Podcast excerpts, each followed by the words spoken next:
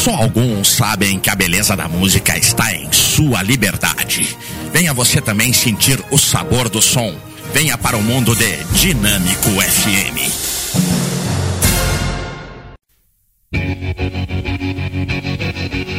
Canhotorium Arte Aplicada. Soluções em design gráfico, ilustração, animação e artes visuais. canhotorium.com.br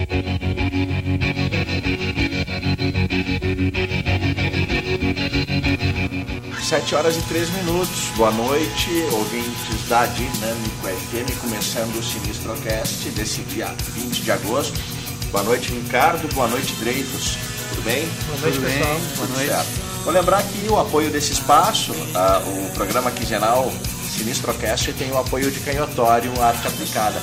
Convido todo mundo aí a colocar uma arte aí em sua vida, na sua casa, na sua mesa, no seu teto, no seu chão, na sua parede, quem sabe fazer um retrato da família, num estilo que tu pode indicar pro pessoal da Canhotório, ah, como tu gostaria que fosse. Enfim, cara, pode pintar tudo o que tu quiser e fazer muitas outras coisas bacanas através dos serviços prestados pela Canhotório, que são os seguintes. Serviços de artes gráficas, de ilustração, de design, de identidade visual. A parte também de, de animação, a gente tem, tem feito também já bastante coisa. Tem alguma divulgação já pronta aí pra gente falar a respeito de ah, alguma atividade que a empresa esteja A gente ah, está semana? a gente tá por enquanto numa atividade que se chama mudança. Então tá meio tá o meio parado. está se mudando. A gente tá se mudando. centro, Não, a gente está na cidade de baixo, né? A gente vai pro centro. A gente vai para perto ali do Capitólio. certo? Isso muda alguma coisa em relação a... É, a gente não tá se envolvendo muito aí nas feiras que estão rolando agora porque é muita coisa para mudar, entregar sala, essas coisas assim. Então estão tomando o nosso tempo. Bom, em relação ao atendimento, acho que é arroba canhotorium e hashtag canhotorium, canhotorium.com.br se chega né, em vocês, independente da, da do escritório, situação Ah, não, física. tranquilo, É. tranquilo. E-mail, só mudar e-mail que não tinha Ah, espaço. o, o, o- hoje a pauta é o novo filme de Quentin Tarantino, Era Uma Vez em Hollywood, Once Upon a Time em Hollywood. Eu também quero falar e recomendar para vocês esse documentário muito bacana, hoje no Rock em Geral pela manhã, já adiantei que ia ah, falar a respeito do Geek and You Shall Find, e nada como ter o auxílio do Dreyfus, como sempre, né, para explicar as coisas pra gente, né, que uma tua charada a respeito né, do trocadilho do carilho, ao qual se refere o título, que eu jamais teria né, sacado, mas vamos falar disso aí mais tarde. Ah, assistiram o filme então essa semana, essa grande estreia. Já posso adiantar o próximo passo, né? Que é o Star Trek, né? O, o Tarantino vai assinar uma versão dele muito particular, né? Do universo de Jornada nas Estrelas. Não sabia disso. Pois é, eu, ach- eu achei que era meio boato, assim, não sei se vai ser Olha, o próprio tem comentado, né? É, Sim, né? que é fato que ele vai agilizar essa Vai ser um longa-metragem ou é algum, algum episódio de uma série. assim. Eu acho que vai ser um longa-metragem com um tratamento todo particular dele pro mesmo universo. Né? Foi o que eu entendi. Essa tu sabe algo, Leite? Essa nova geração, no caso aí, do. Não, tá vai rolando. pegar o Kirk, o Spock. o- Não, tudo bem, mas é, não, não vai criar nada, assim, tipo, já, como se esses atores estão fazendo hoje. o- E agora? Pois é. Eu achava que sabia, porque tem sido amplamente comentado faz um tempo já. Não, eu achei até que era meio, meio fake isso aí. É, não porque o próprio falou a respeito, Não, ele é inclusive, que quando ele fizesse, ele não ia deixar o J.J. Abrams se meter, que essa é a visão dele. E será que esse é o décimo filme? Final? Ele prometeu parar com o 10, né? É, o, era uma vez. 10 seria o Star Trek, esse Seria é o nome. próximo, né? O, o Era Uma Vez em Hollywood foi o, o nome. Ah, Bom, mas eu ele- acho que ele vai terminar com um autoral, ele não vai terminar com uma, É, uma adaptação. E eu acho também que isso aí é boato. O cara que curte trabalhar e curte fazer cinema não vai parar só porque eu combinei comigo mesmo que eu tenho que fazer um número redondo de filme na minha vida, né? A não ser que ele morra ou realmente, né? Tipo, ele é um vagabundo mesmo que não queira mais trabalhar, parar não vai, pode não assinar nenhum filme, mas acho brabo que vai parar de ser produtor, que vai parar de escolher projeto. Até, E- a- até CSI ele já dirigiu, né? Então, tipo. É, coisas pequenas, assim, curtas, isso aí, eu acho que sim. E por que isso? É uma Porque- ideia dele. Ah, a gente vai fazer 30 programas Sinistrocast, vamos parar. O que que nos leva, né, a Ah, desse... se, se cada um deles pagasse pra gente aí 50 milhões de dólares, É, acho, que, acho, que, ele vai querer continuar vivendo bem e pra, pra, pra, pra conta bancária dele, a grana girar, ele vai precisar trabalhar. É, esse filme até o Era Uma Vez em Hollywood, ele tem um pouco essa coisa de o que fazer agora, né? Um cara que chega num determinado patamar, né? Que é o Leonardo DiCaprio, né? O que fazer daqui pra frente, né? Ele tem essa coisa meio alter ego ali naquele personagem, né? É, o Tarantino se colocando. Vocês têm bastante a falar desse filme? A gente gostou bastante, né? Veio conversando agora. Vocês estão falando a gente veio conversando e, cara, o filme é incrível, assim, é isso que o Ricardo tava falando. É metalinguagem em cima de metalinguagem. Ele é um filme sobre filme, né? E dá pra, dá pra ver muito ali da, de homenagem à obra dele como um todo. É uma autorreferência. Várias autorreferências. É, direto, é direto. Eu vou, só quero iniciar o programa, eu não assisti o filme, vi alguns pedaços de uma cópia pirata que está circulando por aí, com a imagem tipo televisão dos anos 70. Uh, ah, eu acho que é né, até conveniente assistir um filme de Tarantino nesse tipo de imagem, né? Seria interessante. Eu acho que ele até quando lançar a versão em DVD, ele vai fazer imagens, ele vai fazer versões de todos os filmes dele com imagens pioradas, como se fossem dos anos 60 e 70. Já fez isso com o Robert Rodrigues, né? Ah, sim. Né? Fizeram aqueles filmes que eram propositalmente trashes, né? Cara, eu queria só começar com a trilha sonora, porque pela primeira vez na história, de uma história de cinematografia uh, que prima por trilhas sonoras, por uma garimpagem de músicas muito apurada, uh, pela primeira vez o Tarantino interfere numa música propriamente dita, pois ele pegou um clássico dos anos 60 do Vanilla Food, o Keep Me Hanging, e fez uma edição dele, especialmente para a trilha sonora do filme. Vou começar o programa com essa música, ok? Logo a gente começa a conversar. E também para dar tempo de vocês chegarem junto no chat do site da Dinâmica FM. Quem está por aí já assistiu o novo Tarantino? Ainda não? Vamos saber bastante a respeito na edição de hoje do Sinistrocast. Convido todo mundo a participar do programa através da sala de bate-papo do site dinâmicofm.com ou através das redes sociais desses que estão presentes aqui. WhatsApp, Face, pode mandar recado através aí dessas ferramentas. 7 horas, 9 minutos.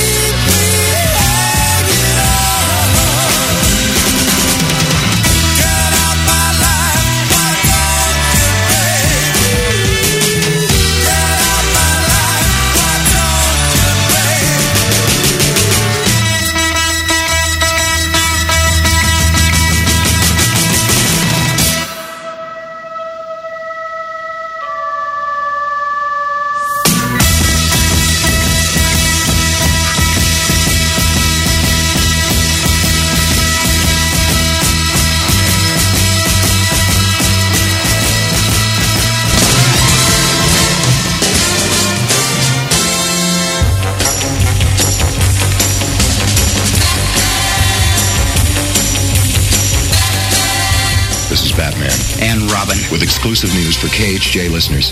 It's the Bat Phone Secret Number Contest presented by Boss Radio. There's a terrific prize for the first KHJ listener to guess the secret number of our Bat Phone. You've seen us answering the Bat Phone on TV. It's a special hotline Commissioner Gordon uses to contact us whenever there's trouble. There are seven digits in the Bat Phone's secret number. Listen to what you'll win if yours is the first correct answer received by KHJ. You'll visit Batman and me at 20th Century Fox and be our guest for lunch at the studio. Then you'll ride to the Batcave in the Batmobile, where Robin and I will present you with a 1966 console color television set. To visit us and win the color TV, just guess the secret Bat Phone number. Watch for Robin and me on Channel 7 Wednesday and Thursday nights. And keep it on KHJ for more clues in the Bat Phone Secret Number Contest.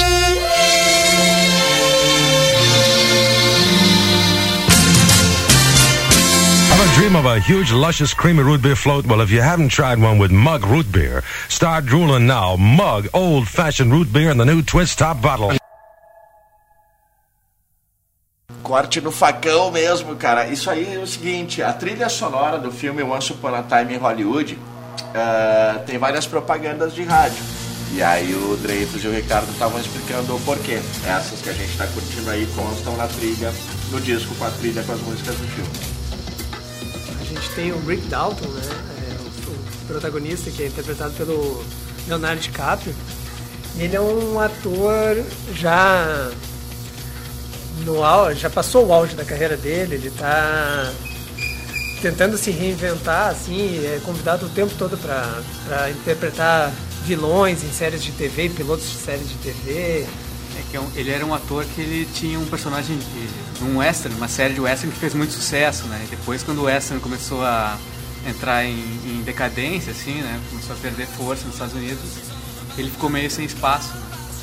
Ele está tentando descobrir ali onde é que ele se encaixa, né? No, nesse, nesse novo período da vida dele.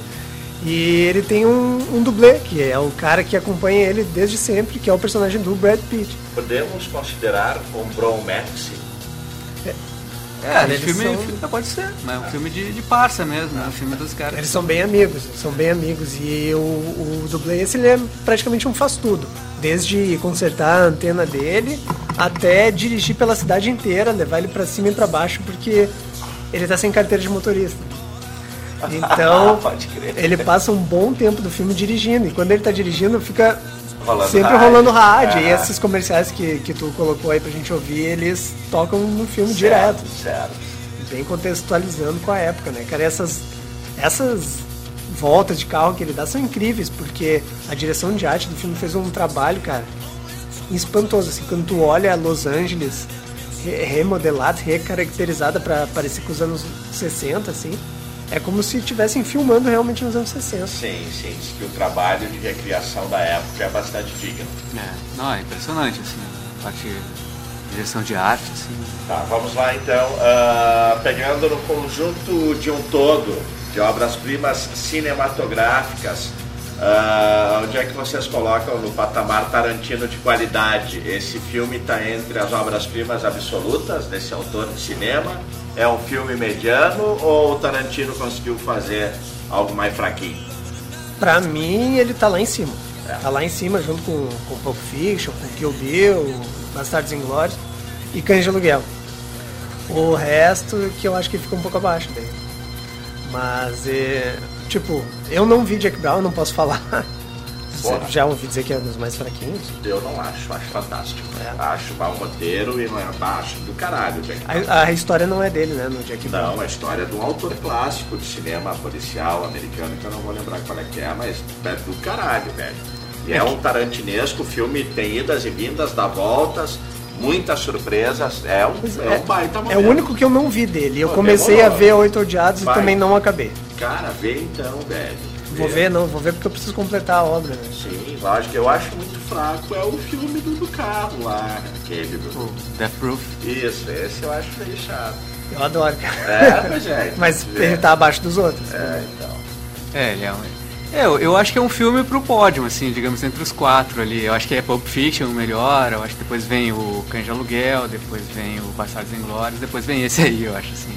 O, o Once Upon a Time Hollywood? É, eu acho que sim. É, eu e será que... que... também vocês não estão falando isso pelo impacto e calor do momento? De repente, se o filme se rever ele É, é. Pode ser. Pode ser, Ele pode é um ser que com o tempo longo, ele- ele- Talvez ele canse um pouco.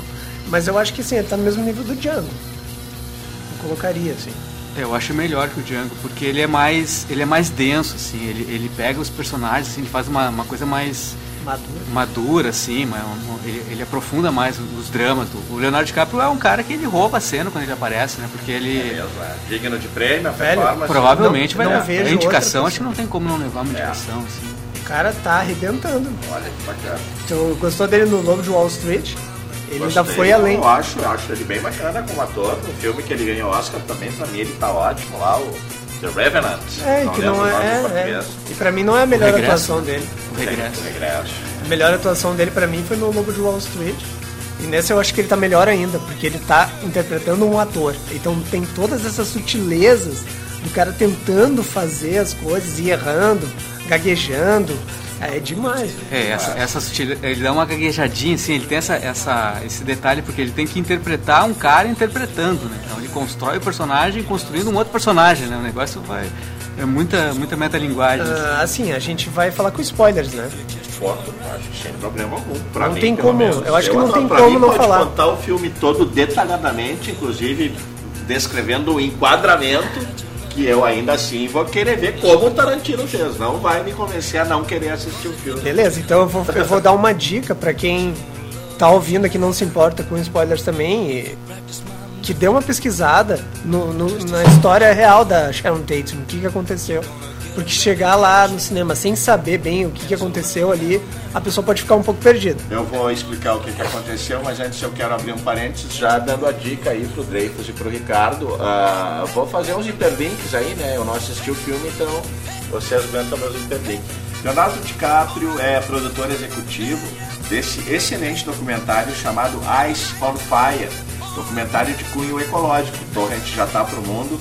Muito bacana, né, cara? Ah, ah, vinha saber que ele é filho de hippies o o Leonardo DiCaprio, né? Então, tipo, ele é um cara que foi criado meio pela geração Woodstock, tá ligado? Foi criado no meio do mato.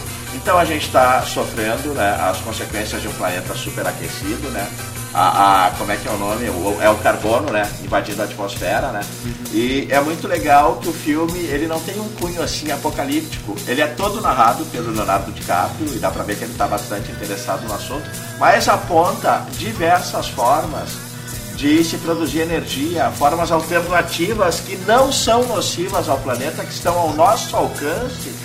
E esse filme é tão bacana que ele te incentiva até querer plantar um, a- ter um- uma planta em casa, né? Fazer um jardinzinho que seja na tua casa e te mostra as diversas formas, não só dessas ah, energias ah, ah, que existem, que estão aí para serem usadas e não vão né, corroer o nosso planeta, mas também incentivo a, a gente se comportar de uma forma mais ecológica, de uma forma que não vai causar prejuízo pra gente no nosso do jeito que a gente está inserido socialmente, tá ligado? E pequenas coisas bacanas como ter uma planta em casa, tá ligado? Já tá ajudando aí na, na- ainda que minimamente, do minimamente, já tá ajudando um pouquinho aí na fotossíntese, né, velho? Então, por isso o link Leonardo DiCaprio, ah, ele é o, então um dos responsáveis por esse documentário. HBO lançou e é isso. Ecologia é a pauta. Voltamos à nossa programação normal. Então, como eu tava falando, assim, a pessoa que chega meio sem saber o que, que aconteceu com a Sharon Tate, com o caso dos. Posso falar? Ah, pode, claro. Bom, Sharon Tate era esposa de um ah, diretor de cinema em ascensão, Roman Polanski, que já tinha feito, já era um renomado autor de cinema na Europa, né? Já tinha feito filmes na Europa que já tinham entrado para o hall do melhor do cinema moderno naquela época. Cara ficou tão famoso que migrou para os Estados Unidos. E chegou lá e entrou né, na Califórnia no, no- no Hollywood Way of Life, né? Virou playboy, casou com uma mina que era atriz, gata, que era Sharon Tate. A Sharon Tate, bom, esposa dele, né? Um diretor polonês, europeu, radicado nos Estados Unidos. Moravam ah, ah, ah, em como é que é Canyon? Como é que é o nome do bairro lá? Laurel Canyon é o nome da região. Que é uma. É, é, o Laurel Canyon, eu faço uma comparação aqui, se fosse Porto Alegre, seria uma, uma, é uma mistura de Bela Vista com Cidade Baixa, porém ficando na Zona Sul, porque tem muito mato no meio. Porque era uma zona de gente rica, mas descolada. Artistas, músicos, Né? Então, e tinha essa comunidade hippie, né? De um serial killer famoso da geração hippie, que é o Charles Manson. Charles Manson tinha uma comunidade hippie, fazia bruxaria, né? Fazia umas paradas lá, uns troços que a gente podia comparar a seita com drogas. O cara era bem do mal e começou a promover né, assassinatos nessa região dos riquinhos descolados de Los Angeles, Laurel Canyon. Lá morava Roman Polanski com a sua esposa, então grávida, Sharon Tate. Ah, o Charles Manson, não ele propriamente dito, eu acho que a galera dele foi lá, né, pra matar gente. Ele tava junto também, por isso que Não, ele nunca contato. foi. Ah, nunca foi, mas foi preso como culpado. Ele Não, ele foi, ir, o, né? ele foi o cara que idealizou, né? É, o Charles Manson, então, ele era líder de uma seita de psicopatas hippies. Ele ordenou que é, ah, os, né, os, os- os apóstolos dele, digamos assim, fossem à casa do Roman Polanski e matar o Roman Polanski. Chegando lá, o Roman Polanski não estava em casa, mas estava Sharon Tate e uns amigos. E os apóstolos do endiabrado Charles Manson pensaram, ah, não vamos sair de mão vazia, né? E aí se deu uma tragédia que ficou muito famosa e se abateu muito na Califórnia e nos Estados Unidos naquela época, porque é uma história, olha só, e a gente faz a conexão com 50 anos de Woodstock. Ah, se passa num contexto onde se reina, principalmente no mundo das artes, ah, há uma ideia da mais absoluta paz e amor. Somos hippies, somos todos juntos, a coisa é bonita, tá todo mundo tomando LSD e abraçando o mundo. Ninguém imaginava que alguém pudesse usar todo esse contexto para o mal, para uma execução de um assassinato, para planejar o mal. Então, Charles Manson fez isso, aí deu um nó na cabeça de todo mundo que, pô, mas essa geração não era só paz e amor? Não. Fabrica monstros também, causa vítimas também. Vítimas que causam, né? Vítimas que causam vítimas e aí vai indo. Então, ah, todo mundo que, por exemplo, vivia, por exemplo, digamos que nós três aqui que estamos aqui fôssemos vizinhos, a gente vivia sem cerca em casa e não trancava a porta. Naquela época a gente entrava um na casa do outro na confiança. Se o Dreyfus fosse pra praia, ele ia me dizer, olha Cláudio, a casa tá aberta, se precisar qualquer coisa na geladeira, e vice-versa. De repente, de uma hora para outra, todo mundo se vê assim, tipo, numa ideia de que, pô, eu não tô livre de ser morto. Tem que botar tranca em casa, tem que construir cerca, né? Tipo, hippie vagabundo, tá ligado? De repente muda toda uma perspectiva social de uma coisa que era para ser paz e amor, os caras vêm, puta que pariu, a gente, né? Ninguém tá livre de, né? Tá dormindo um dia e chegar meia dúzia de vagabundo e meter a faca na gente. Né? Mas claro, não quero generalizar. Tem a geração Woodstock e tem a seita do Charles Manson, que embora sejam da mesma idade, ouvissem a mesma música, tinham ideias né, bastante distintas. Era, era uma, era uma deformação, foi uma deformação da contracultura, né? Que os caras fizeram, né? Que era contra o sistema, mas os caras foram pro lado da violência, né? Ah, achavam mensagens ocultas em letras de Beatles. Bob Dylan, né? Tipo, ah, inventavam que se botasse o disco de trás pra frente, tu ia ouvir o Roberto Carlos falando o nome de mil demônios. Claro, eles não ouviam o Roberto Carlos, se eu não me engano. É, tem a história dos Beatles, né? Que, que Helter Skelter foi que deu. o- Tinha uma mensagem oculta que fez com que, que ele, fez com né, que ele fosse pra esse lado de Mas uma coisa que eu sei também, isso aí é apenas uma ponta do contexto geral da história. Nós temos uma história, inicialmente quando se divulgou que o Tarantino estava fazendo esse filme, se pensou que ele ia fazer uma história centrada nesse episódio, sobre os assassinatos. Não, não é, né? Isso está só coadjuvando junto em todo né, o roteiro, tá certo? É, Tá é? Tá certo. Tá é, é o contexto, né? Na verdade, ele tá filmando aquele contexto e que a Cheryl Tate, ela representa ali a inocência de uma época. Ela representa um momento histórico, assim, ela é tratada até idealizada, assim, né? Como uma figura pura, assim, uma figura ingênua, né? Até porque a crítica fala que aquele ali foi o momento realmente que Hollywood perdeu a inocência, né? Diz que depois dos assassinatos não teve um, uma pessoa que fosse segurança que tivesse desempregado, loja de arma tava ficando vazia, que o pessoal tava se armando para ficar em casa. Então, então o que, que o Tarantino fez? Ele pegou esse ator fictício, né, o Rich Dalton, e colocou ele dentro desse contexto de realista que Ele é aconteceu. vizinho da Sharon Então, Tate, ele do colocou Polanski, ele no caso. né? como Eu vi o vizinho. final do filme já. eu vi o final. Uma coisa, né, eu não quero atrapalhar o teu- linha de raciocínio, mas eu vi várias partes do filme. Sempre muita conversa, muito diálogo. Das partes do filme que eu vi, a violência estilizada e a ação propriamente dita, eu vi no final. No decorrer, ao longo desse filme, vocês mencionaram que ele é um pouco mais longo do que podia ser. Qual é a duração do filme? Tem tipo 2 horas e 40 por aí. 2 horas e 40, ok. Nessas 2 horas e 40, há cenas como as do final? Ou é muito no- no- na perspectiva de diálogos, cheio de referências pop do Tarantino? Ele é um filme com bem menos violência. Assim, bem Do menos tá sangrento habituado. do que a gente está habituado ao estilo do Tarantino. Pode crer. Eu acho que tem uma cena que daí é pra destacar, assim, que é a cena quando. Não é o final. Não, é, é quando o, o dublê, o dublê vai até o rancho onde era a seita do, do Charles Do- do Manson Charles vivia, né? Porque ele conhece o, o. Porque essa, essa seita ela ficou num, num sítio lá, numa parada que Era um era. rancho, claro. Que os caras filmavam western lá. Ah, Era sim. um antigo estúdio. Usava- Usava-se de cenário pra western. É, e, tipo, Aham. daí o cara vai lá, por causa que ele conhece uma mina lá da, da, da cara, no família. caso, o né? Brad Pitt, O né? Brad Pitt vai O lá. Brad Pitt é tipo comedor, né? Tipo, ele é o dublê, tipo, eu vi que ele tá toda hora rasgando mina no filme, né? Tem uma mina especial que ele vê uma hippiezinha na rua, assim, que fica se vazando pra ele e pede carona pra um lado, um dia ele tá indo pro outro ele não dá. Eu já sei o destino. Aí no outro- Pitt no outro lado, ele. ele no outro dia ele, ela pede carona pro lado que ele tá indo, aí ele dá. Eu vi a parte da carona. E aí ele leva ela pro, pro, pro rancho esse, né? Quando ele chega lá, que ele, que ele percebe que tá morando aquele monte de hippie lá. E tipo, ele e o. E o personagem do Leonardo DiCaprio, eles já odeiam os hippies, assim. Tudo vagabundo, tudo sujo.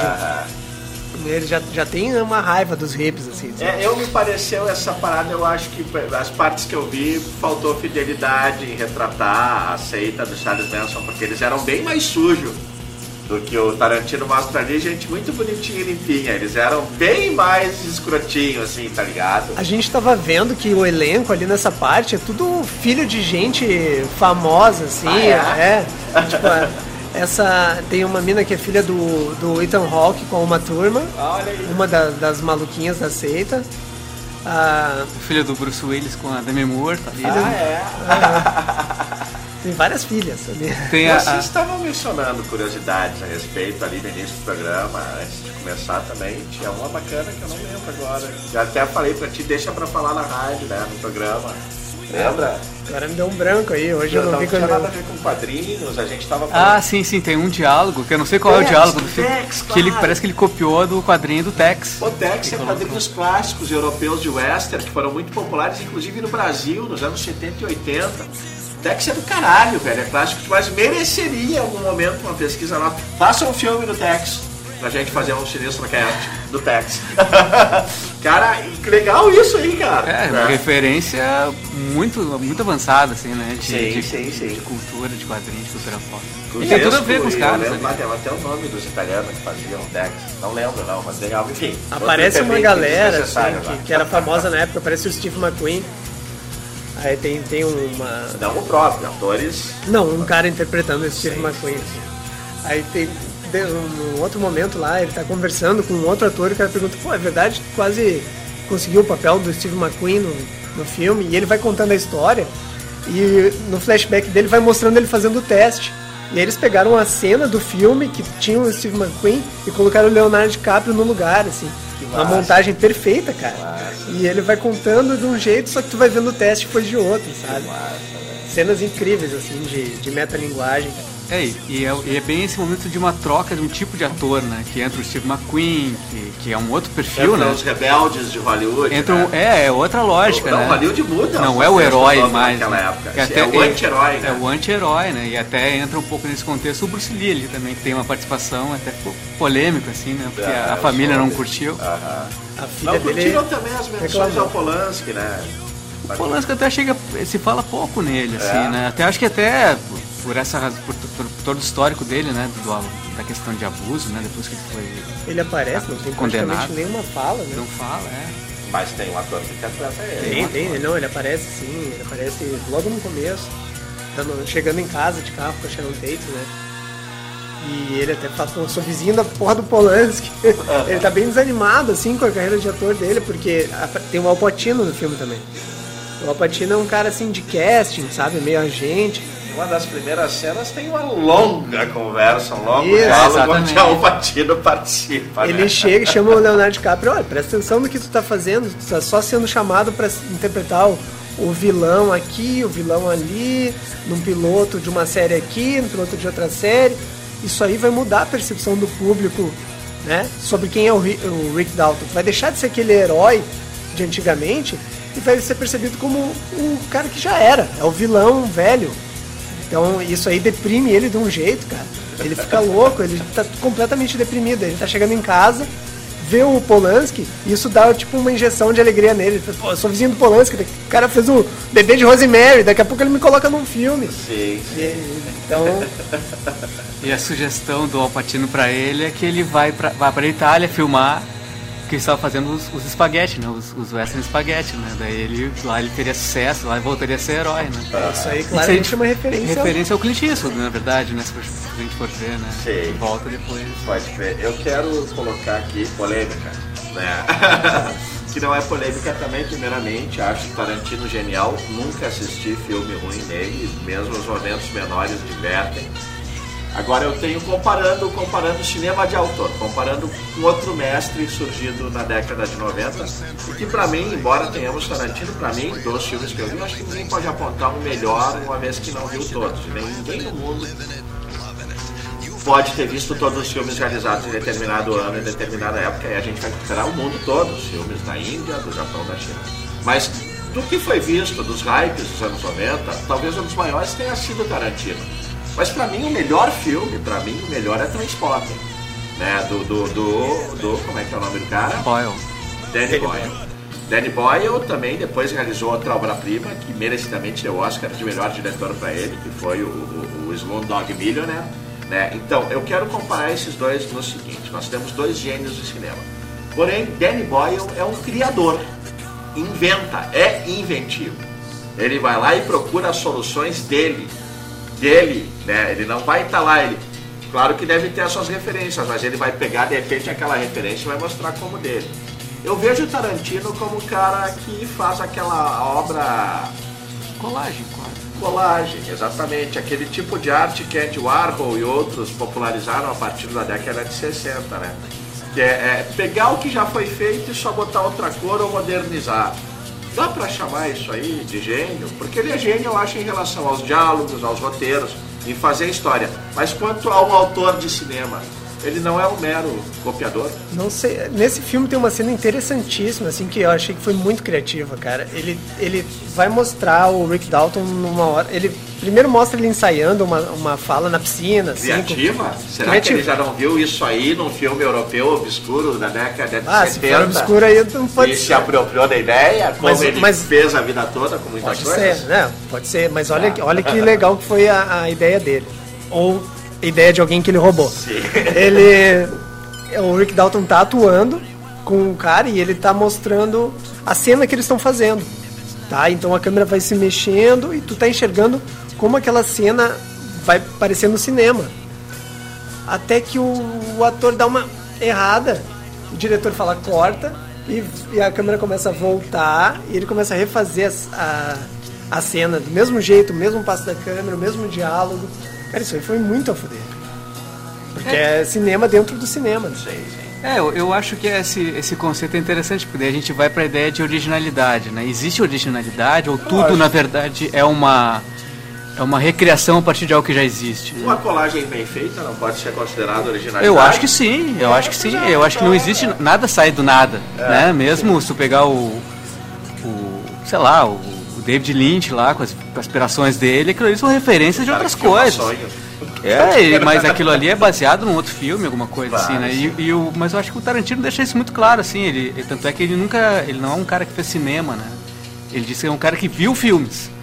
Então Bem ele, é então ele tem essa coisa assim de, de, de, de resgate, de nostalgia, né? O trabalho dele é sempre ter essa nostalgia de trazer muitos filmes, muitas referências de outros caras, assim, e, e te passar uma coisa que tu não viu, né? Eu tava vendo agora de tarde que até aquela cena que o cara tá, que ele tá dando comida pro cachorro, pro, pra cadela dele, no caso, que depois tem um papel importante. Cara, é, quem? o, O Brad o Brad Pitt. Aquilo ali é, é uma referência num outro filme de um cara lá que dá comida pro cachorro também, pra um gato.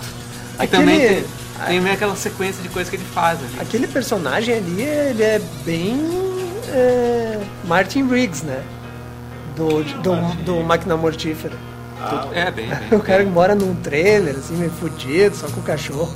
É, e a, não, é a cena Então dele tu acha colocando. que máquina mortífera pode ser uma referência também? Ah, com certeza. Acho né? que sim, isso nele. Acho que E ele.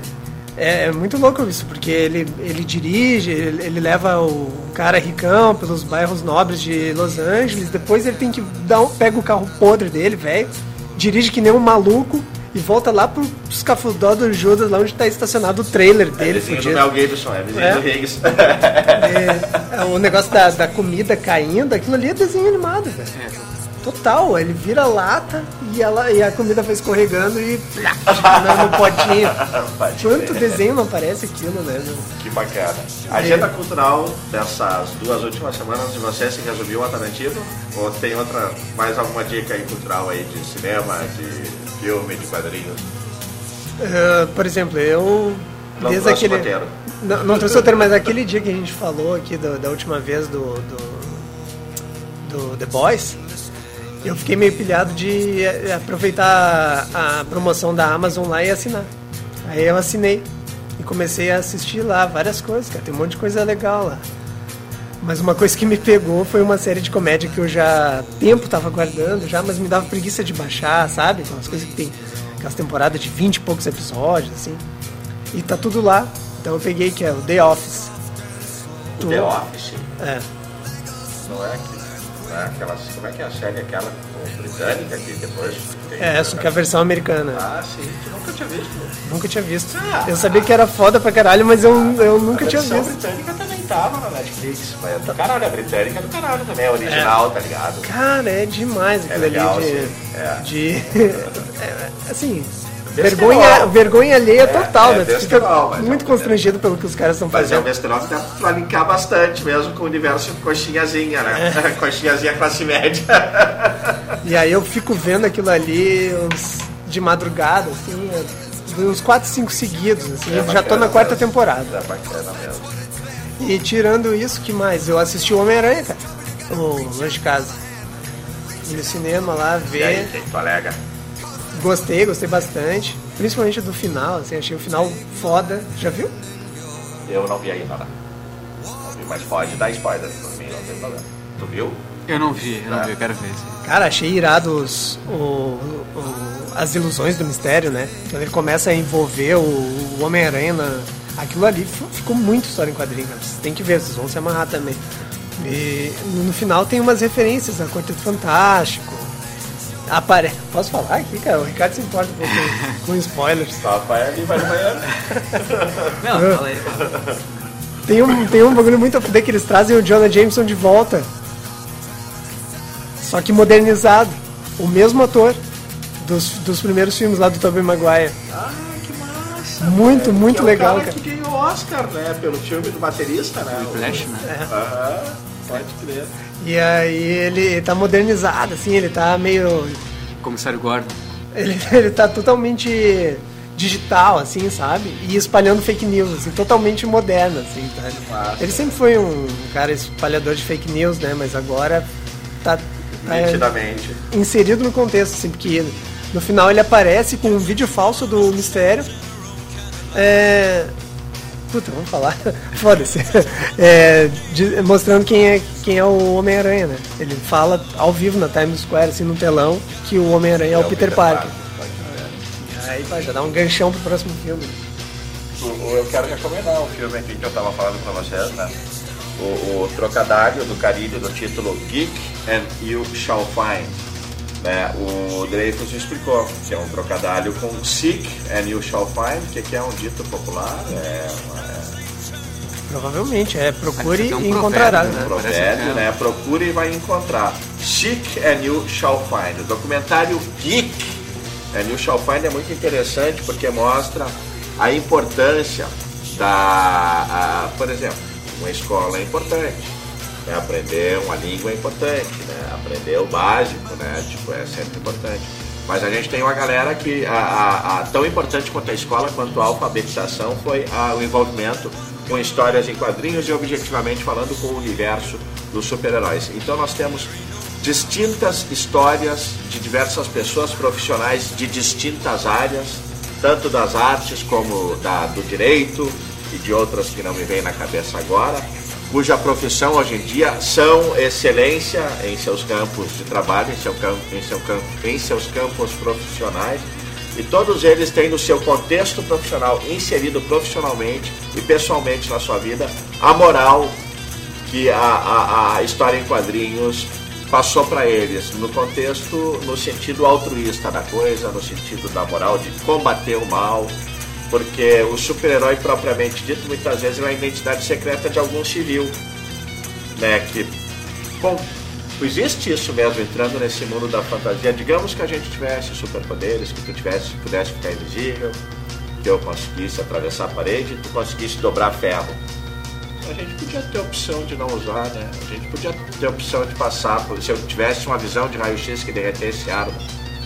Podia ter um assalto lá, eu podia ter, pai, cara, não é comigo. eu vou tô atrasado para ir pro banco, tô atrasado pro dia, né? Então, são pessoas que, né, tipo, não são super-heróis, mas nos seus campos profissionais e no que são bons, tornaram isso superpoderes no sentido de praticar o bem, de construir coisas bacanas de realmente se importar com os outros e de ir atrás de um sonho. Né? Então, um exemplo muito bacana nesse filme é esse professor de direito, né, é, é, é, de, de, de justiça criminal, que usa os roteiros do Homem-Aranha, né, das histórias do Homem-Aranha, para suas pautas disciplinares. Né? Então, tem sempre tal exemplo lá. Até legal os alunos ali meio que não acreditando, olhando sério, cara. Tipo, até conhecer a história, de repente, numa primeira aula, tu vai ver um professor de direito né, usando quadrinhos lá do, do, do, do que é do, Steve Ditko, né? É, é, eu acho que é de se estranhar no primeiro momento, mas até o professor contextualizar, né, velho? Você vai ver que tem sentido. É uma homenagem ao Stan Lee, teremos uma biografia de Stan Lee nesse filme, o próprio é entrevistado, deve ter sido uma das últimas entrevistas que ele cedeu. E é bacana que os realizadores do filme eles usam isso, tipo, eles eram, são, são frequentadores desses Comic Con, são cosplayers, e eles pensaram pra eles, cara, vamos fazer um filme, mas a gente nem é cineasta de cara, vamos atrás desse sonho e vamos, né? Tipo, vamos, vamos correr atrás e vamos realizar. E realizaram um excelente de um filme. Conta a história, tô vendo que eu não entendi, ainda bem que eu tenho Dreyfus, né, pra me explicar os filmes depois. O Jack Kirby, quando eu entendi pela história, porque o Jack Kirby é responsável por botar o Stan Lee na Marvel. O Jack Kirby já estava na Marvel há muito tempo, é o criador do Capitão América personagem clássico da Marvel, um dos poucos clássicos que Stan Lee não tem nada a ver, que não foi ele que criou. Então, pelo que eu entendi do desenvolvimento da história, porque a parada do, do são todos judeus, né, os, os, os, os criadores desses personagens. Então, eles vêm de uma situação ali pós-guerra, de perseguição. Eles estão mal da vida, eles estão então uh, ficcionalizando um salvador né? Aquele cara o super que vai tirar eles da merda, que vai salvar o mundo. Aí vem o super-homem. Aí num campo mais real, o super-homem é um ET, né? Um ser supremo, é como um anjo que vem do céu, né? Como o filme conta. Ah, mas aí o troço começa a se contextualizar mais pé no chão, como Batman, né, velho? Que é um ricaço. Mas está tudo fora do contexto do leitor, né? Daí chega o Stan Lee e coloca personagens que poderiam ser teus colegas de aula, poderia ser teu professor, poderia ser o vizinho, mas enfim, interessante esse filme também porque o objetivo é esse que eu falei. Contar histórias de vida de pessoas, o criador das, das tartarugas ninjas. Então, eram dois caras, de repente, quem sabe a Caiotório um dia se der, ah, vamos se puxar, vamos criar o nosso universo de super-herói, né, com referência local. Foi mais ou menos o que aconteceu com o cara que criou as Tartarugas Ninjas, você sabe o nome dele? Kevin Eastman. Então, é um cara que era ele e o brother dele, no porão da casa dele, eram fanáticos por gibis, principalmente por Marvel e DC, começaram a brincar de criar o universo deles no final dos anos 70.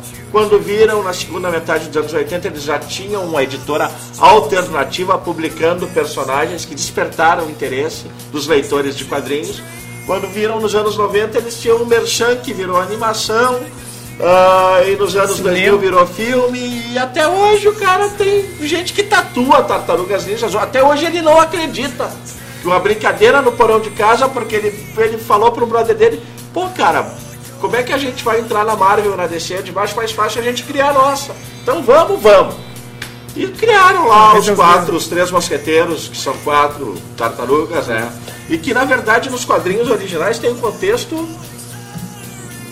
não tão, não, não digo não infantil, mas não tão infantil quanto é, a animação é, e o filme é mostra. Violento. No original eles são mais, é, eles são mais sanguinolentos, é. né? Um troço mais underground mesmo, sabe? É quadrinho underground de Tartarugas Ninjas na sua origem. Pois é a história então de todo mundo, então, uh, uh, um monte de gente então de diversas áreas que teve como meta de vida né? Não conseguiu ser super-herói, não conseguiu uh, né? botar uma capa e sair voando.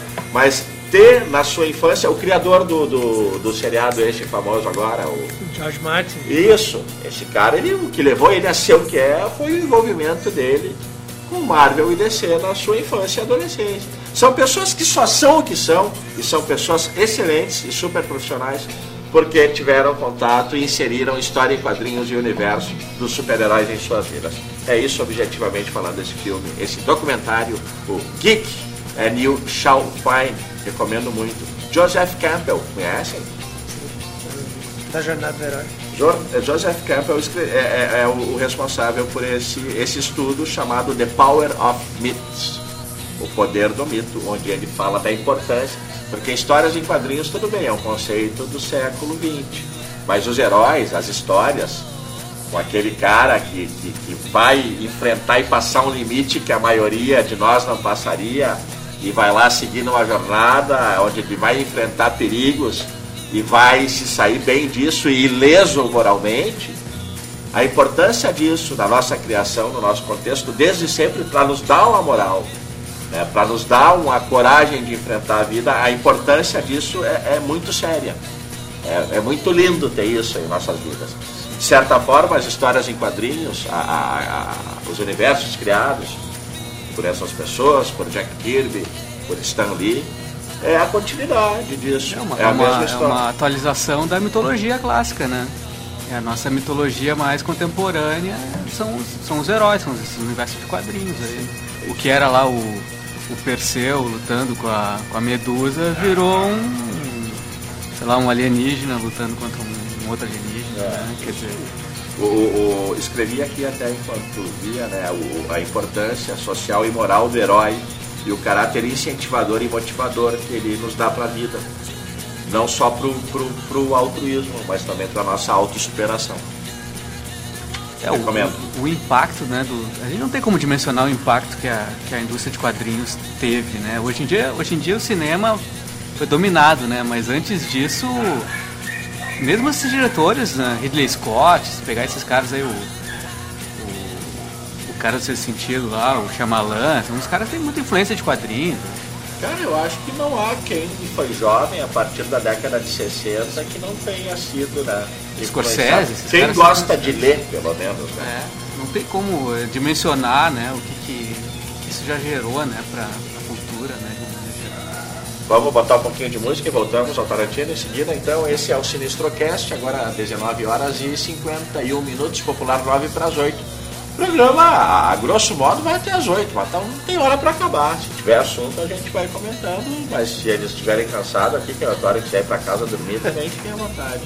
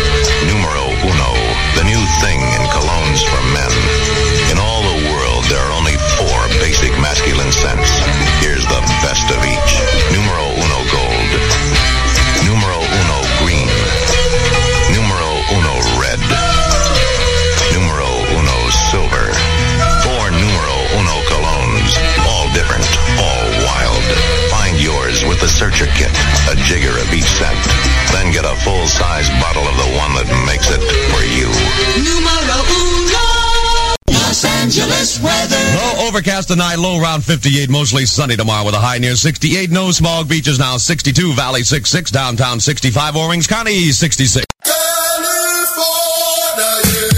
Ganhotório Arte Aplicada. Soluções em design gráfico, ilustração, animação e artes visuais. Ganhotorium.com.br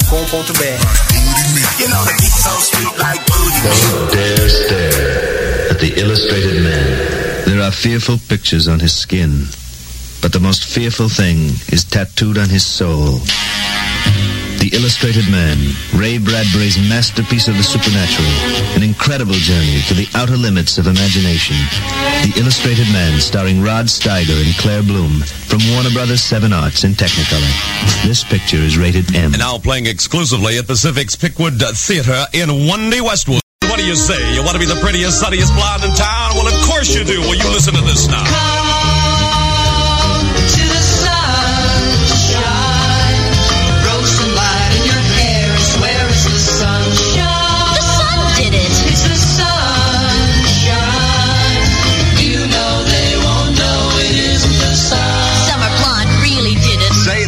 Did it, but it's really Summer Blonde, the gentle hair lightener. Just shampoo. It looks like the sun did it. Get Summer Blonde or new Summer Blonde Plus with its own conditioning rinse for extra body and shine. Say the sun did it.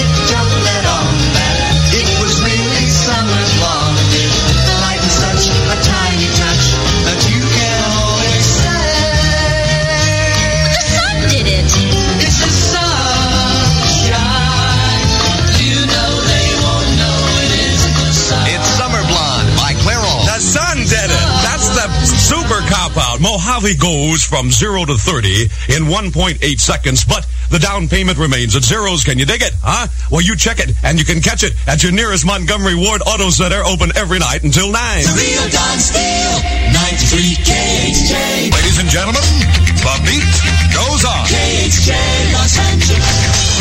331 in Los Angeles. This is the real Don Steele.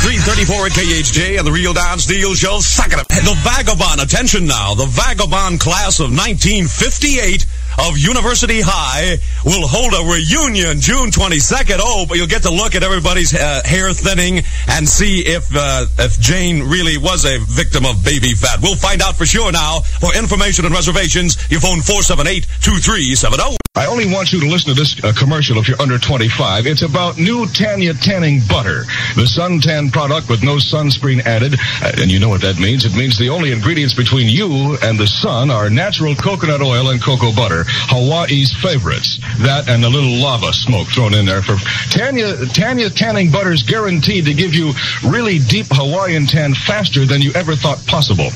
It's so fast, in fact, that you might even burn a little bit, but we've all done that. Not enough to hurt, though. If you want the deepest, fastest Hawaiian tan on the beach, you better pick up on some Tanya tanning butter. Prices start at a low 85 cents. That's a small price to pay. Let's face it. A deeper, faster Hawaiian tan. That's what you get when you use Tanya.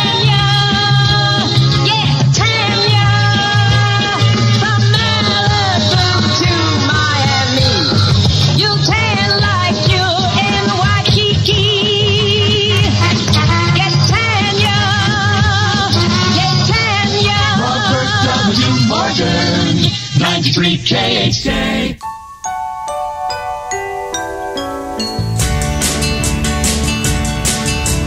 Yesterday a child came up to one 7 horas e 59 minutos, daqui a um minuto, 8 da noite. Esse é o especial Once Upon a Time em Hollywood, novo filme do Tarantino. Dreyfus e o Ricardo assistiram ontem, estão aqui nos passando as suas impressões. O que mais a gente tem para falar a respeito? Acho que faltou a gente falar, né? de- por que, que ele inseriu esses personagens fictícios dentro dessa, dessa história real que aconteceu, né? Ele vai desenvolvendo bem os dois personagens, desenvolve um pouco também a Sharon Tate, assim, ela é um pouco menos que os outros, né? Tu tem. Tu tem até flashbacks, assim, flashbacks. Houve polêmica a respeito da, da econômica atuação feminina, que ficou muito cativante. As feministas protestaram a respeito Houve sim, do papel. Poucos diálogos, papel né? Poucas mulher. falas, ela Cara, poucas falas. é, eu vou te dizer assim, eu tava. No, no começo do filme tava um pouco incomodado com isso, assim, porque toda vez que aparecia ela, era ela dançando alguma música, mostrando como era leve, alegre, sabe? É, e não desenvolvia muito ela. Tu tem um desenvolvimento dela numa cena em que ela praticamente não fala. Ela conversa com o pessoal que é atendente de cinema, assim, eles deixam ela entrar para ela assistir o próprio filme. Aí no cinema tá passando um filme dela, só que nesse caso eles não substituíram a atriz. O filme que tá passando lá é a Sharon Tate mesmo. E ela vai ali se eh, sentindo a reação né, do, do público que tá ali assistindo o filme e vai ficando feliz porque tá todo mundo gostando, assim. E Qual era o filme? Não, cara? é um filme com aquele cara que fazia filme com o Jerry Lewis lá. Não, não, não, de Martin, outro cara desses aí. Mas era uma comédia, assim, comédia bem, bem. Que ela era uma secretária atrapalhada. assim, É, né? parecia um hotel, assim, uma coisa meio. sei lá, né? Mas é que ela, na realidade ela não, ela não era conhecida até aquele momento, assim, ela tinha feito um outro filme, assim, mas ela estava em Ela é mais ascensão. conhecida como esposa do, do, do, do Roman Polanski do que como Do atriz. que como mesmo, atriz, né? é. É, isso aí fica bem claro nessa cena, Eu porque ela chega ela- no é, cinema. Eu acho que é o início de uma tentativa de dar uma projeção pra ela é quando o Roman Polanski, na vida real, insere ela na Dança dos Vampiros, que eu acho que é o primeiro papel de destaque mesmo na história dela, né? É. Não, acho que sim, ela não era conhecida, assim. é. Ela tá ali, é uma versão idealizada dela, assim, uma versão bem cuidadosa, assim, tem uma áurea nela, assim, dessa inocência que. pureza, todo, todo lugar que ela tá, ela tá feliz, assim, e, e dançando, é alegre, trazendo alegria pra quem tá junto com ela, assim. E isso, isso tudo vai desembocar nesse fim, né? Que Na ele, morte da pureza. Na morte da pureza, que na verdade o Tarantino, como já fez em Bastardos Inglórios e no próprio Django Livre, ele reconta a história, né? Os judeus ganham, os, os negros destroem a Casa Grande, daí chega ali e tipo, não, vocês não vão matar ela, não. Né? É, vocês não a, a seita não vai matar a Sharon Tate. Os nossos heróis aqui que vão cuidar, que vão resolver, né? Então ele reconta aí- a história, né? É, por, por causa da presença ali do Rick Dalton, os maníacos desistem de entrar na casa dela, do, do Polanski no caso, né? E entram e, e invadem a casa do Rick Dalton. E ali eles resolvem a parada. Pra quem não gosta de spoiler, né? É, já. É, a gente faz isso. A gente avisou. Lá no começo tinha um aviso, quem tá aqui tá por conta própria. Ninguém obrigou ninguém. Eu podia ter contado tudo, eu só mencionei que vi a cena final, podia ter. Vou contar, não vou contar. Bom, e a cena final é extremamente Não conta, tarantinesca, não conta. tem bastante sangue, mas assim, é melhor não contar, é, bom ver, ver aqui. É, são os dois primeiros arcos, né? Que eles são mais lentos, são mais cadenciados, eles vão preparando pra esse final, né? Sim. Que daí tu tem o Tarantino, um gore lá, sei lá. O desenvolvimento do, do personagem do Brad Pitt é muito legal, que vai mostrando como ele é um cara foda. Porque ele é um dublê, né? Então ele é extremamente físico, assim, ele vai subir no muro pra consertar a antena, ele sobe que nem um cara do Le Parkour, assim. Rápido ele já tá lá em cima. Ele, ele vai brigar com o cara lá no acampamento, lá ele espanca o cara. Tipo, ele é tipo um ninja, assim, ele consegue pegar o Bruce Lee, levantar e jogar o Bruce Lee contra um carro. Na cena, na cena original ele ganharia do Bruce Lee. Ele ia, jogar, ele ia lutar sujo, sei lá o que ele ia fazer, mas ele ia ganhar do Bruce Lee. Daí o Brad Pitt lá na hora, lá, não, não, não. Vamos fazer meio que um empate aqui. Não vamos. Pô, não vamos acabar é com a prova de bala, né? Mas não pode dar spoiler. Pois é. Tá? Ó, vamos falar de spoiler. Ah, Chega, é, né? a, a, a história do, do Bruce Lee ser arrogante, assim, porque ele tá, ele tá dando um discurso pra um monte de cara lá que, que são os dublês, é a equipe de dublê que tá reunida, assim, num, num estúdio de, de cinema, né? Porque o, o, só um parênteses, o Bruce Lee foi, fez, fez uma ponta no. Ah, que participou, né? Do Besouro Verde, né? Aquela série, né? Ele, Ele roubava era- sempre a cena, porque ele ele era ele, era o ele era o Cato, ele que lutava com os caras, né? O, o protagonista ela só ficava olhando. Ah, é, é verdade. E aí isso aí seria meio que no, no, no set do Besouro Verde, né? Tu acha? Eu acho que era no set do filme do, do Rick Dalton. É, pelo que E ele tava, ele, o, Operação o Brad Pitt estava caracterizado como, como Rick Dalton ali, de dublê. Ah, E aí ele, o Bruce Lee tá ali porque ele treina as equipes de dublê. Além de ser ator, ele também ele dá, aparece ele dando aula pra Sharon Tate de, de defesa pessoal, ensinando ela coreografias de luta, assim. ele treinou pra treinou o carinha do Jabá, depois faz o filme com ele, o Steve McQueen também treinava com ele. Então ele tava ali, acho que nesse contexto de ser o treinador da equipe de dublês, e ele tá dando um, um- ele tá dando um, aula, um discurso ali pra galera, assim, dizendo que, que ele é foda, que e aí ele fala no certo momento se ele lutasse com o Muhammad Ali, ele ia, o Muhammad Ali ia ter que sair de, de maca, de cadeira de roda, sei lá. e, e- aí o, o Brad Pitt só dá uma risadinha assim.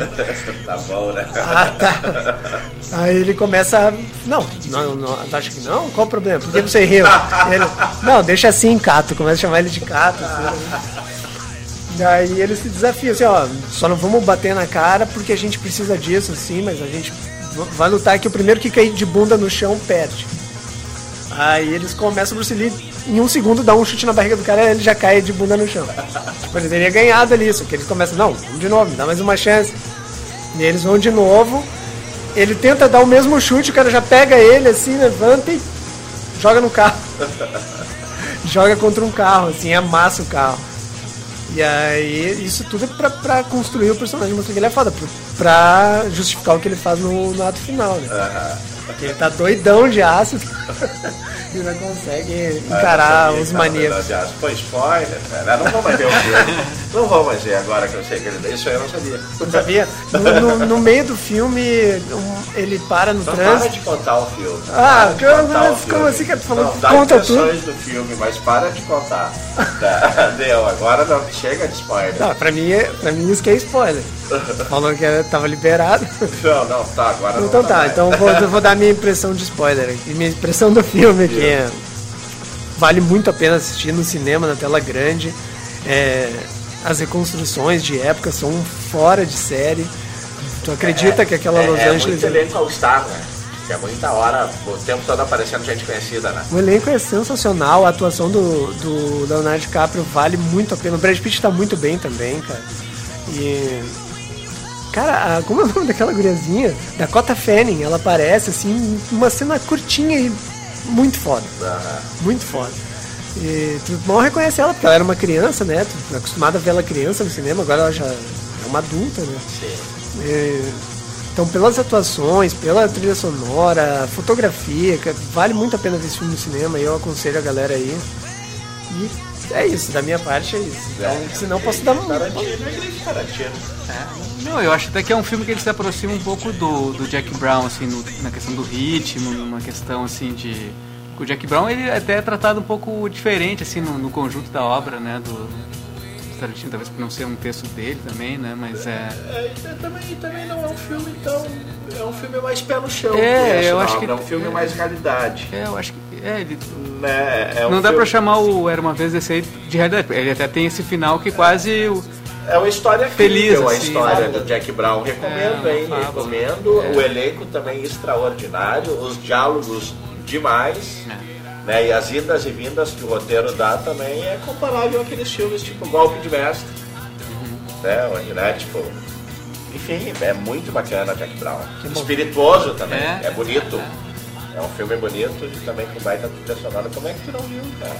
Mongolão. É, porque esse filme foi tão, tão comentado na época, porque foi o filme pós Pulp Fiction, né? Do, do Tarantino, né? É, é, talvez, talvez ele, por ser mudar o tom, assim, ser outra, outra, sei lá, tem desde montagem, né, diferente, assim. Talvez mas ele tenha, é genial, eu ele acho tenha genial. tido uma, porque o Pulp Fiction pra mim ainda é o melhor dele, assim, então, tipo, talvez ele tenha tido essa, essa dificuldade, né, que ele vem logo depois de uma obra-prima do cara. Sim. Mas é um baita Mas- filme, com certeza. Mas ele assim, ele tem uma comparação com Pulp Fiction, essa parada dele brincar com o tempo, né? Sim. Voltar, o personagem que morreu aqui vai voltar, Essa- do filme são- pra são- explicar alguma situação que são- ficou são- inexplicada. É, é a mesma história contada de pontos de vista diferentes, né? Exatamente, filme. também. Isso aí não tem muito, né? Isso é uma marca registrada dele, não tem muito nesse filme novo. Mas também não, não faz tanta falta, assim. E aí ele continua com a cara do Tarantino. Tem alguma coisa já na previsão aí que a gente tem que assistir para os próximos dias, lançamentos de cinema, de séries, né? Estamos acompanhando alguma série aí? Eu, tô acompanhando The Office. Ah, pode crer. Eu tô, comecei a ver o, o Pico da Neblina, né? Da HBO, série 420 de maconheiro, né? Brasileira, passada em São Paulo, produção da O2, né? Da empresa do, do Fernando Meirelles. Tô ligado. Eu vi o comercial dessa série e não assisti ainda. E mas- quem não assistiu ainda The Loudest Voice também, eu digo que é a série, assim, como a, a, a Chernobyl está para o primeiro semestre, como The Loudest Voice está para esse segundo semestre. Os sete episódios, já, já acabou a temporada, vocês estão ligados? Já falei pra vocês, né? Já- de repente? já comentou, Sim. é. Russell Crowe, né? Roger Ailes, o criador da Fox News. Que série, velho. Que história de um vilão. Puta que pariu. Que contexto, né, pra contar essa história, né? Sim, sim. Melhor impossível.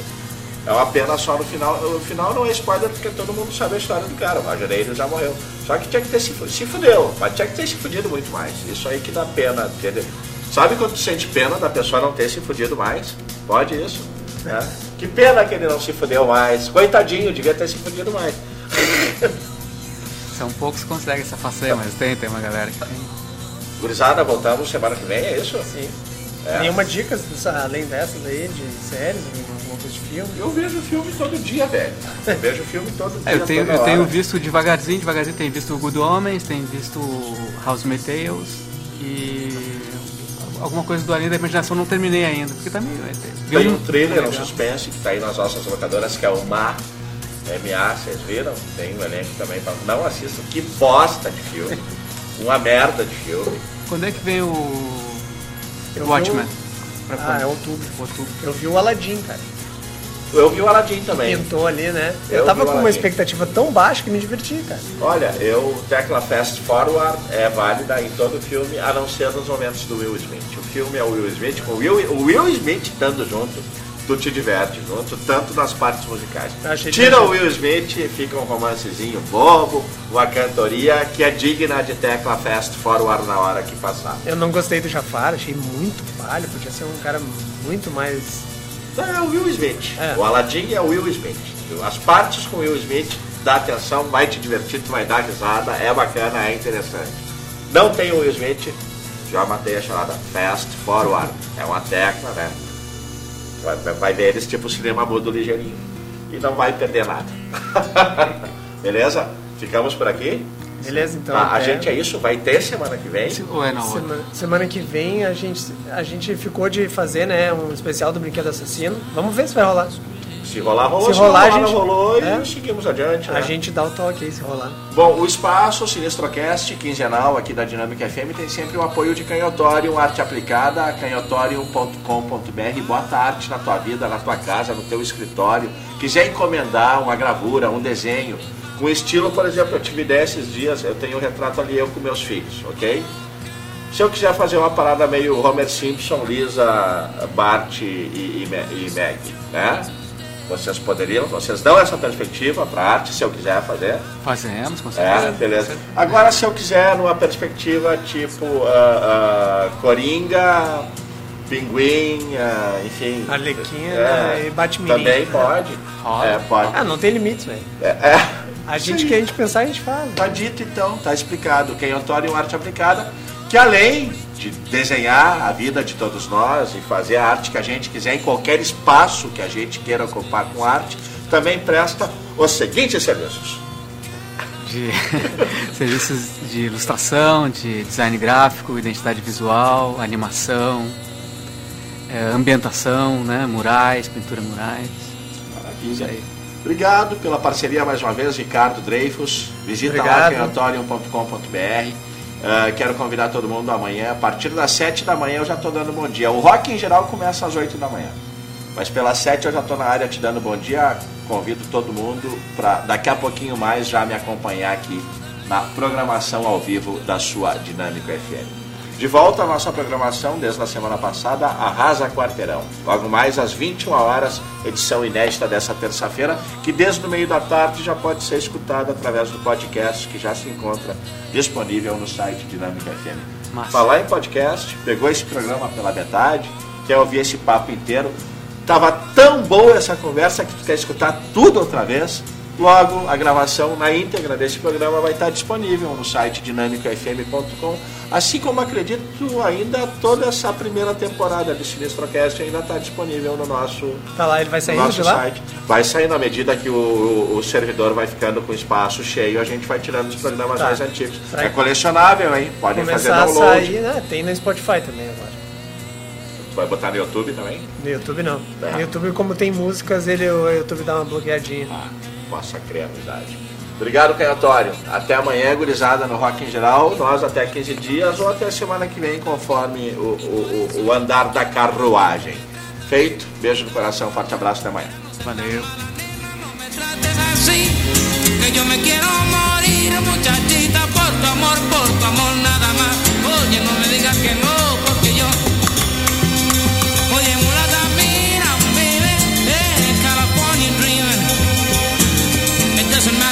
I'm saying?